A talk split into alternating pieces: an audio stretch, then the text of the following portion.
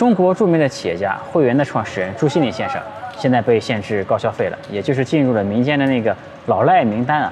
这个四十一亿的资产遭到了冻结，公司负债呢达到了一百一十五亿，而且呢，如果在明年一月底还达不到复牌条件的话，汇源果汁就要退市了。汇源果汁呢，作为一个国民级的品牌啊，一度占据了中国呃果汁市场百分之六十以上的市场份额。为什么会一步一步的走到今天？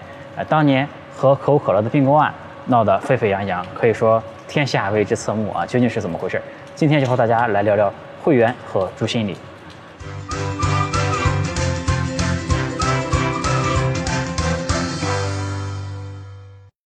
我们一月二号在东京有一个线下聚会，我租了一个会议室，我们坐下来聊聊。链接在评论里，我们东京见。有趣的灵魂聊科技人文，我是李自然。现在我是在一个饭店的外面啊，朋友在里面吃饭，哎，我趁机在外面录个视频啊，因为这个视频要更新了。呃，今天想和大家聊的呢是会员和朱新礼啊。朱新礼呢是我的山东老乡，对吧？他是一个五二年出生的人，现在已经六十七了。朱经理的第一桶经验其实是来自于开车啊，他是一个开车的高手。哎，我也开车，对吧？但是我开车的水平呢就非常的一般，也没法靠开车赚钱。我呢主要是喜欢研究发动机相关的技术，对吧？我喜欢这种活塞运动的机械的这种美感，呃，一个缸内直喷技术啊等等啊，这个我都有过研究。这个但还是朱经理的开车水平高了，而且他开的是解放车，对吧？承包了这么一辆车来拉货，哎，早年呢就赚了二十多万。但说到创业呢，周经理也可以说是大器晚成啊。九二年，他四十岁的时候，呃当时还在这个沂源县外经委干着副主任呢，就辞了公务员，哎，想下海经商了。当时他给领导说，请给我一个我们我们县最差的企业干。于是呢，就给了他一个罐头厂。这个罐头厂呢，已经三年没发出工资来了，对吧？这个而且呢，还有着千万的负债。啊，这工人们呢，因为没有工资嘛，都跑到附近的水泥厂去当装卸工去了。就在这种情况下，这个周新礼是吧，接着这么一个厂开始创业了。嗯，当时山东啊有一个很有名的报纸叫做《大众日报》，《大众日报》上呢刊登了一个照片，这个照片上呢有一个沂蒙山的果农啊，面对一车这个他自己种的苹果嘛，又卖不出去，然后呢他就拿着一个苹果狠狠地咬了一口，图片下面呢配了一行字，这行字呢非常的扎心啊，叫做卖不出去我就吃掉它。呃，这张照片呢，可以说是深深地刺痛了朱心理啊，他就想帮助农民解决这个卖水果难的问题。呃，我们可以看到，即便在那个年代，创业者也是有初心的，对吧？嗯，但是你在做罐头呢，肯定是没有出路了，因为当时中国的经济已经初步发展了，市场上的新鲜水果也已经很多，没人再愿意吃罐头了。而因为这个罐头呢，它又贵啊，又不好吃，吃起来还麻烦，还要把那个铁盖子想办法打开，对吧？就很麻烦。于是呢，这个朱新礼啊，就决定搞果汁。这个当时条件当然非常的艰苦，对吧？这个工厂呃也这个开不了饭，他就买那个最差最便宜的面给大家吃，呃腌馒头，对吧？这个即便是这样呢，呃正对工厂大门的那个墙上面，朱新礼还是涂了四个大字，叫做“走向世界”啊。可以说，即便在那个年代，创业者也是非常有梦有梦想的。当时的朱新礼呢，想办法进口了国外的先进设备，当然也没钱买设备，对吧？就是我先生产，生产出来再给你钱，对吧？还聘来了德国食品工程师，就是很有名的这个食品专家，哎，这个就是那种全厂员工加起来工资不太一个人高那种，对吧？这个我们前面说，哎，当时那个年代的创业者一样有初心有梦想，但那个年代创业者更不缺的呢就是魄力，对吧？朱新礼是一个非常有魄力的人。当时国内这个果汁啊也没什么市场，因为这个消费。国内的消费还没起来，还没到能喝得起果汁那一步嘛。朱新礼就想到了出海，哎，于是他九三年呢，一个人就跑到德国去参加展会去了。这个也没钱请翻译，正好呢，他有个朋友，孩子呢是在德国读书的，是个留学生，这个就让他来客串翻译。也没钱吃饭，这吃的是什么呢？就是从国内带过去的山东煎饼。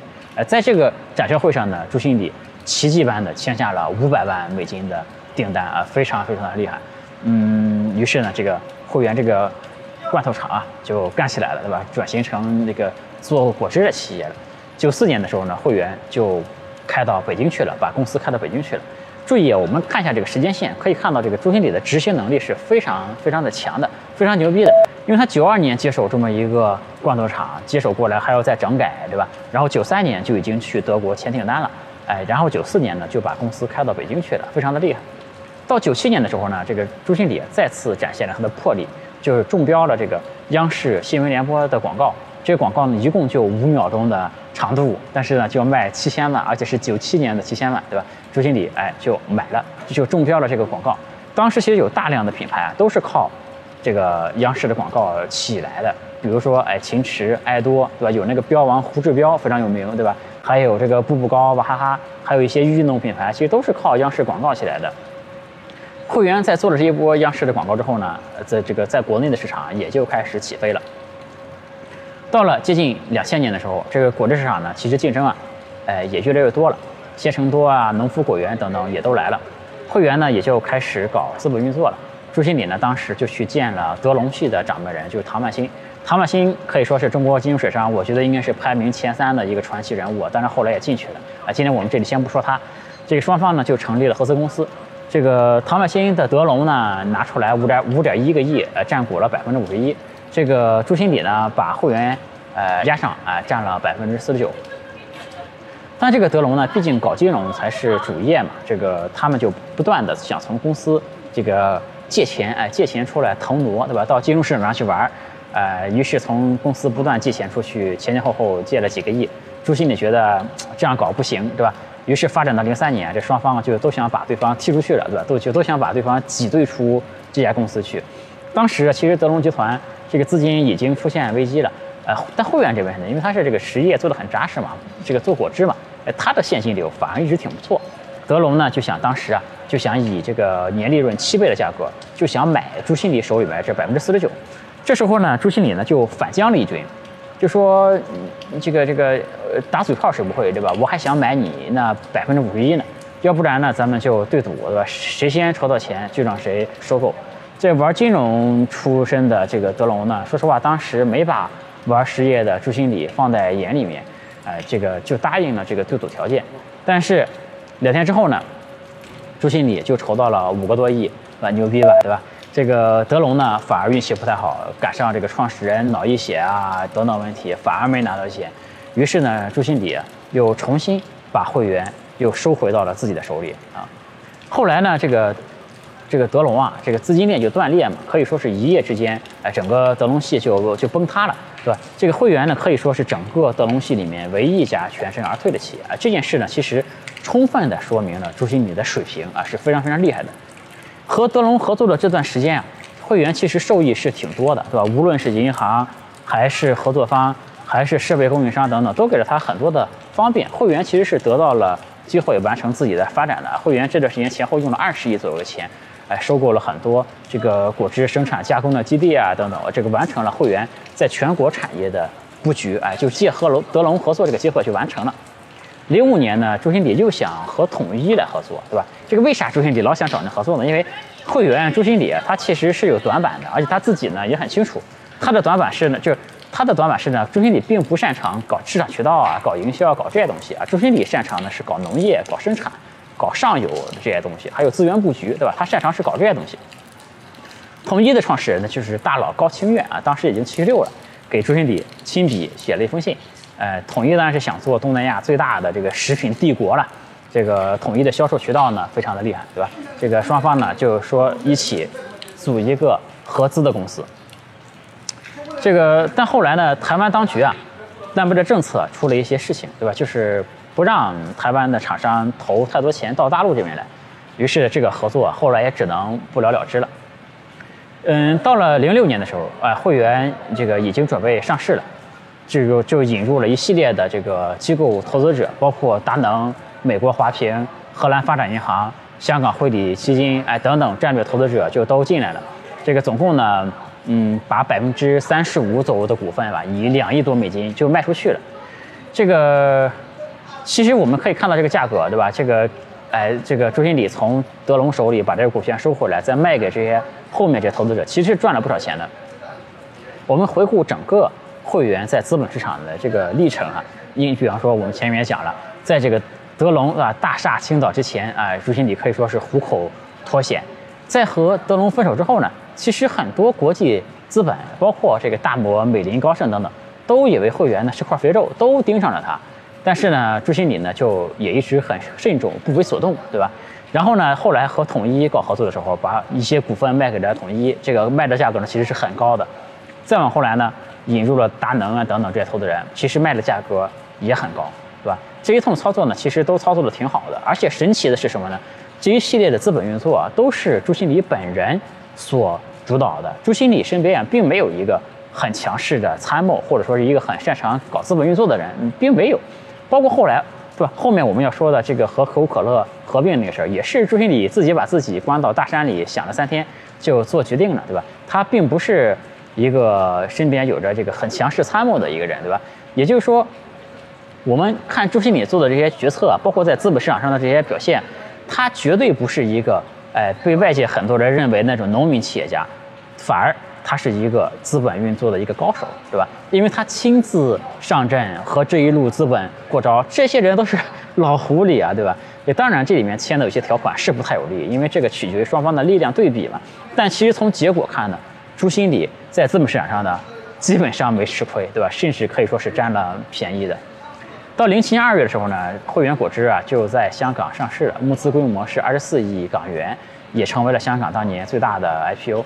上市之后呢，汇源的业绩呢就出现了下滑，为什么呢？因为竞争越来越激烈了，而且呢，这个我们这讲的上市是零七年嘛，后面就赶到了这个金融危机吧，全球金融危机，呃，喝果汁的人呢也少了。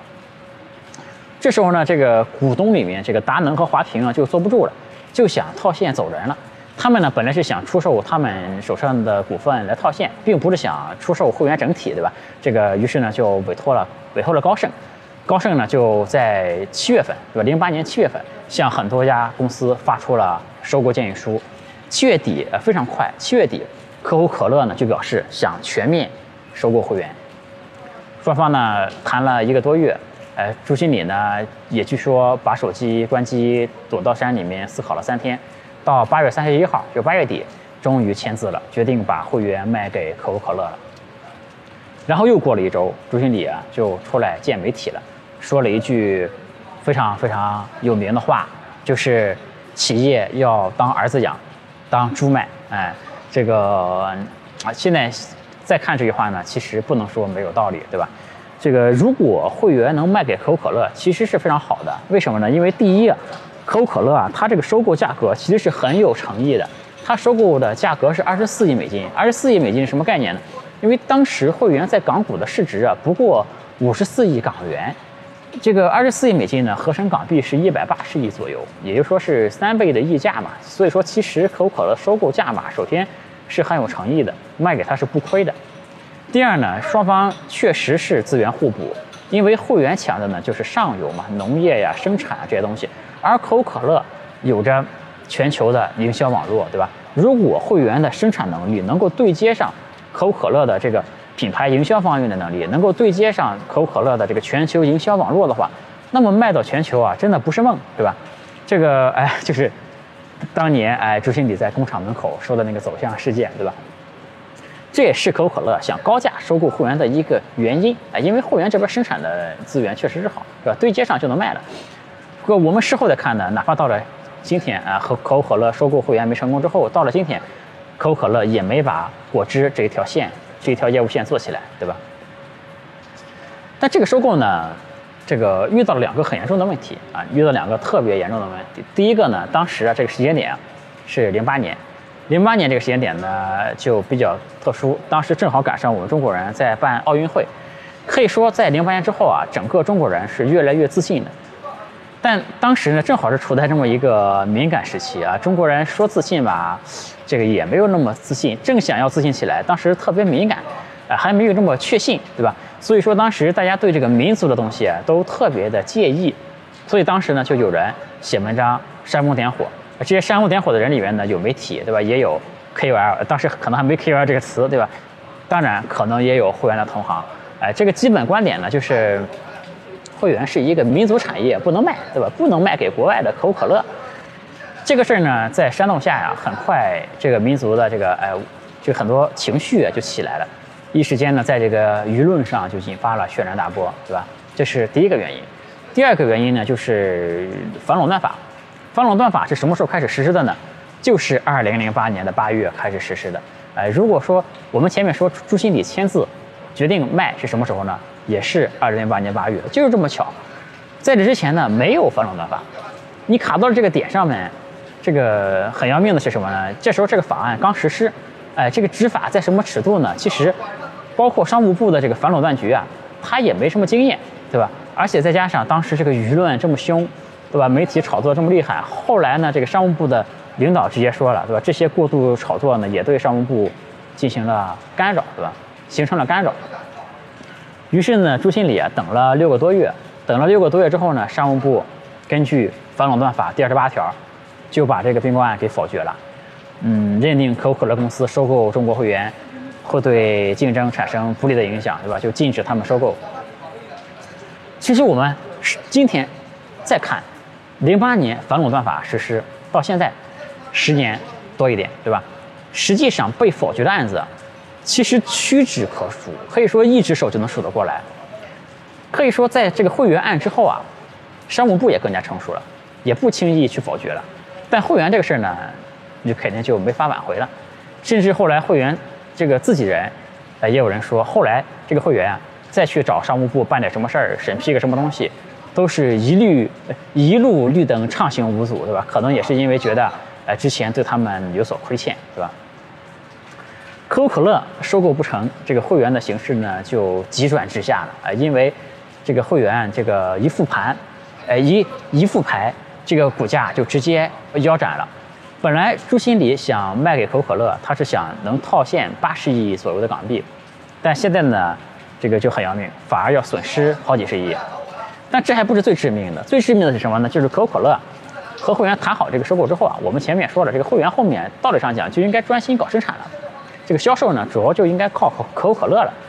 于是呢，会员就应该把所有的资产配置就集中在产能这一端了。实际上，会这个会员也是这么做的。大家本来以为这个收购都没问题，对吧？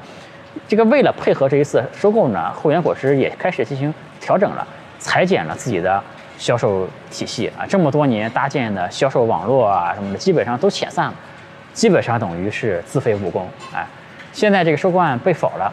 这个自己的销售网络没了，可口可乐的也用不上，对吧？那会员就没办法了，只能短期内再猛增销售人员，这个哎再去重新建这些销售网络什么的。于是后续很多年啊，这个会员的这个销售的团队啊，包括这个员工的人数啊，一直都是非常不稳定的一个状态，对吧？这个果汁这个生意呢，本来利润就很低。再加上我们前面说，这个会员其实本身它精细化运营，呃，这个营销这个方面能力本来就不强，再这么一折腾又自废武功，啊，这时候的会员已经非常非常的难受了。我们前面说朱经理啊，这个资本运作能力其实肯定是不差的，对吧？那我就猜想呢，朱经理对局面肯定是有着比较清晰的判断的，所以呢就开始，我们怎么说呢？就是船在沉没之前，船长往往是第一个知道船要沉的人，对吧？这个有的船长呢会选择。坚持到最后，这艘船一起沉。哎，也有的船长呢，就会把这个金银细软都搬到这个救生艇上面去，然后呢，这个偷偷的把救生艇就开走了，对吧？这个会员呢，通过关联交易，是吧？收购了这个让这个上市公司收购了母公司上游的一些资产吧，然后这个就进行了一些哎金融上的一些资本上的一些操作。就到了一七年，有一笔四十二亿的这个违借款。哎，被判定是违规了。其实这笔钱呢，也是借给非上市的会员的关联公司的，而且呢没走合规的程序。第一呢，没及时披露；第二呢，也没经过董事会的批准。于是呢，一八年四月啊，会员果汁就被停牌了。当然，在这之前呢，其实会员已经连续亏损了很多年了，对吧？这个再往后面呢，当然又有一些别的故事和传言，说要卖给什么天地一号啊什么的，啊，这个整体标价三十六个亿，对吧？卖给天地一号，呃，也没卖成。当然这些故事呢，也都是尾声了，并不重要了。呃，朱新礼呢，应该是挺重视学习的一个人。创业之前，三十六岁的时候，还曾经进修了好几年。很多年前呢，有个电视节目讲创业的，叫做《赢在中国》。这个节目呢，可以说是我的。创业启蒙的这这个节目，对吧？我第一次听说有 VC 这个东西，还是在这个节目上面。朱新礼呢，当时也是这个节目的嘉宾，在这个节目上呢，我记得朱经理是意气风发，哎，当时说自己长江、中欧、北大这个商学院都读过，呃，如果我没记错的话，对吧？他应该是都读过。但会员呢，还是有很多问题，对吧？这个短板一直也补不起来，而且呢，一直是一家非常的任人唯亲的企业，对吧？里面不是亲戚就是老乡，各种吃回扣，各种很混乱的东西，各种管理问题吧。这个外部引入了经理人、空降 CEO 也都试过，根本都待不下去，对吧？嗯，这就不展开，因为我是这样想的，就是每一家你能叫上名字的企业，我觉得其实都挺厉害的，对吧？因为你能叫上来的名字有几个，对吧？这个这个世界上这么多企业，我对商业其实一直是有一种敬畏之心的啊。但另一方面说呢，就每一家企业也都有自己做的不好的地方，对吧？如果他成功了，你就说他做的多么牛逼，对吧？如果他失败了，你就说哪里做的不好啊？这未免也有点事后诸葛亮，对吧？所以我也就不多来讲会员管理上的问题。这我就因为我觉得整个事情这个关键点还是在于卖可口可乐那一下那一波操作，对吧？这个出现的问题，哎，没卖成。这里呢，我也想对这个事儿稍微评论一下，就是说这个媒体啊，就因为在我印象中啊，咱们的媒体其实是也是有一段黄金的时代的，就是发个新闻呢，当时要验证事实，对吧？要对当事人进行哎采访，这个要采得第一手的消息。然后，然后呢，不同的信息源呢，也要进行交叉的去印证。但现在呢，其实很多媒体啊，尤其我们现在到了这样的一个自媒体的时代啊，就为了大家为了点击量啊，为了阅读数啊，就普遍的捕风捉影啊，标题党哎，极尽夸张的事儿吸引眼球，写爆款文。这个呢，说实话，我真的感到挺无奈的。包括这个挑动情绪呢，也是他们经常打的一张牌。会员当时卖给可口可乐这个事儿，其实就是被舆论搞黄的，对吧？你说这个卖给可口可乐，这本来应该是一个商业上的一个举动，对吧？我们应该分析它商业上到底好不好。但这个事儿，朱经理自己的企业，自己没有决定的权利，对吧？甚至也没轮到那些专业人士来说话，也没轮到你真的做决定的商务局等等，估计也也是要被迫，对吧？这个大因为大众情绪已经上了。我们反过来看，如果当年可口可乐收购会员成功了，那这个事儿你说和民族品牌有多大的关系呢？这个这个这个，我们这样想：第一呢，会员果汁是吧，就可以借助可口可乐的渠道销往全世界去了。这个这对于中国种水果的农民是不是一个好事儿呢？哎，我觉得是好事儿，对吧？这个，因为我们也想到会员当时那个初心，对吧？如果达到。如果他能借助可口可乐销往全世界，那么中国的这些农民是不是就不愁卖水果了呢？对吧？这不就是初心吗？那第二个呢？其实朱新礼啊，我们前面说过好几次，就他个人擅长的其实是农业上游这些东西。他当时也是准备啊，把卖了会员这个钱投入到农业上游去，对吧？去发展现代农业，去帮助这些农民们提高生产的效率，实现规模经济等等东西，这不很好吗？对吧？那第三个呢，就是。我们就说回朱新礼的这个个人，如果你想想他当时公司卖了，是吧？当时他是意意气风发的，我前面说过，在电视节目上也是，是吧？很有风度的一个人。哎，如果他当年公司卖了呢，可以说是一代商业传奇人物了，对吧？就肯定是一代商业传奇人物了。但现在呢，六十七岁，呃，在这个年龄呢，成了老赖，对吧？这难道不是一个悲剧吗？那这个悲剧怎么造成的呢？难道？是吧？它不就是因为当年被煽动的那些东西吗？我前几天还看到一篇文章在朋友圈刷屏了，这个文章叫做《杨振宁的最后一战》。当然，当然我也发了一个评朋友圈评论了一下。这个文章呢是讲中国该不该投几百亿修这个物理上用的一个对撞机，对吧？这本来呢是一件科学的一个事儿，对吧？但这篇文章呢就说，哎，这个里面这个是利益集团，对吧？这个背后有推手，这个是美国人，怎么怎么样？你这样说话有意思了，对吧？因为这些话都是冲着煽动情绪去的。因为这些话你怎么去证明它的真伪呢？这个我们评价一个科学的事儿，难道不应该从科学本身来出发看这件事情该不该做吗？对吧？应该是这样来评判的，而不是看揣测背后这些动机是什么，对吧？这个这些写文章的人呢，赚来的仅仅是点击量而已。那说实话，这些点击量呢，也不值多少钱，对吧？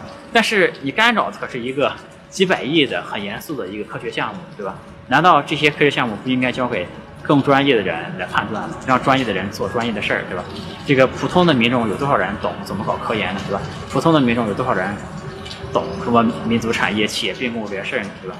那你可能说，难道大众就没有知情权了吗？有啊，大众当然有知情权。你可以好好的做科普呀，对吧？你可以好好的讲这个事儿，但你预设立场去煽动情绪是怎么回事呢？对吧？所以我想说的就是，每一个有能力发声的人，对吧？包括自媒体人，都要有底线。这个底线呢，第一，别造谣，是吧？第二呢，就是别轻易的去煽动情绪，就别为了搞个爆款就，哎呀，不计任何的，就这个太不负责任，对吧？这个最后我想说呢，就是一个商业的问题，就是因为我之前呢聊实业，说实话聊的不多，因为我个人呢不是一个实业的亲历者啊。这个我对实业的认识确实没有那么深刻，但我现在啊是觉得搞实业机会挺多的。为什么呢？第一，中国这个消费市场其实市场巨大，对吧？这个不用多说。第二呢是这个在这些消费市场里面，这个互联网化的程度并不高。我这个互联网化呢，不是指的互联网技术，而是指的互联网的打法。你看，为什么搞互联网的人，他可以去搞硬件、搞汽车，对吧？搞餐饮、搞新零售、搞各种东西，搞得都还不错。这个不是因为他们用了互联网的技术。对吧？互联网的技术做个 app，这个无所谓的。这就最关键的原因就是这些人的见识水平、对商业的理解啊，他们是最能跟得上这个时代的节奏的，对吧？这个不是说很多传统企业家你在屏的后面印个二维码能扫码，对吧？做个 app 这种就叫互联网了，它不是指的技术，是指的商业上的这些事儿。其实我们以这个角度来看呢，大量的传统行业都还没互联网化，对吧？都还没有进入一个很现代的。这种商业有商现代商业感觉的这种这种东西，包括我们看会员，你看它几百款产品，对吧？能让用户记住的呢，其实没几个。而且你看会员公司，在这么紧的情况下，工资都发不出来了，对吧？这个甚至我还听说会员，这个哎你们还让员工去这个贷款平台去贷款，再借给公司的，对吧？连这种事儿都有。但会员呢，为了刺激销售，还是把大量的钱。砸在央视，砸在这种很粗放的电视广告上面，对吧？这个二零一八年，这个央视春晚播这个曝光的时长会员是第三名，对吧？这个，哎，还是巨款都花在电视广告上面，这个反就没有那些很精细化的、现代化的那个打法，对吧？比如说能不能利用利用新媒体啊之类的这些想法，对吧？都没有。第三呢，是中国其实有大量的老品牌是有在升级的。这中国是有新消费群体的，这个和别的国家很不一样，对吧？中国我们的八零后、九零后、零零后，其实这个哎，这个每一代人都非常不一样。中国呢，有很有很多品牌，其实也没多少年。你说会员有多少年，也没多少年，对吧？但给人的感觉呢，就已经很老了。这个这种机会呢，只有在中国才有，对吧？就有取代这些品牌的机会，就是重新定位品牌，让它变得更年轻化，对吧？这个我们看会员之前的一些。广告词什么有会员才叫过年，对吧？这一听就很老感觉，对吧？还有这个什么喝会员果汁走健康之路，这种广告词呢，明显的都应该升级了，对吧？这个很多这种老品牌很多，比如说这个椰树椰汁，对吧？你看它那个包装，明显的不是面向现在年轻群体的，对吧？还有这个，比方说，嗯，农夫山泉吧，你看它那个矿泉水，那个红色的瓶子，对吧？特别老干部，对吧？哎，所以说我觉得传统行业，尤其是消费品这块，看似是个红海，但其实呢也是个蓝海。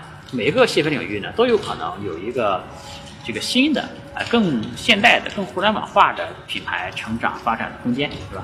这个现在也有好多新品牌逐渐起来了，比如说元气森林，对吧？做的还可以。然后各种店其实也也有很多，比如说这个。做饮品对吧？这个喜茶做的也可以，还还有我这个朋友创立的那个乐乐茶的一家叫乐乐茶的店，做的也不错，对吧？所以说现在其实我觉得很多传统品牌反而是有很大的这种创业机会的。有趣的灵魂聊科技人文，我是李自然。今天会员果汁和朱新礼这个事儿就和大家聊到这里，我也该走了，我们下次再见，拜拜。欢迎加我的个人微信，我的微信号是李自然八九九，全拼的李自然，数字八九九，李自然八九九。我们有一个社群，大家一起来讨论商业、科技、互联网。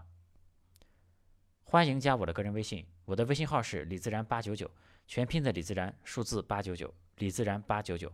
我们有一个社群，大家一起来讨论商业、科技、互联网。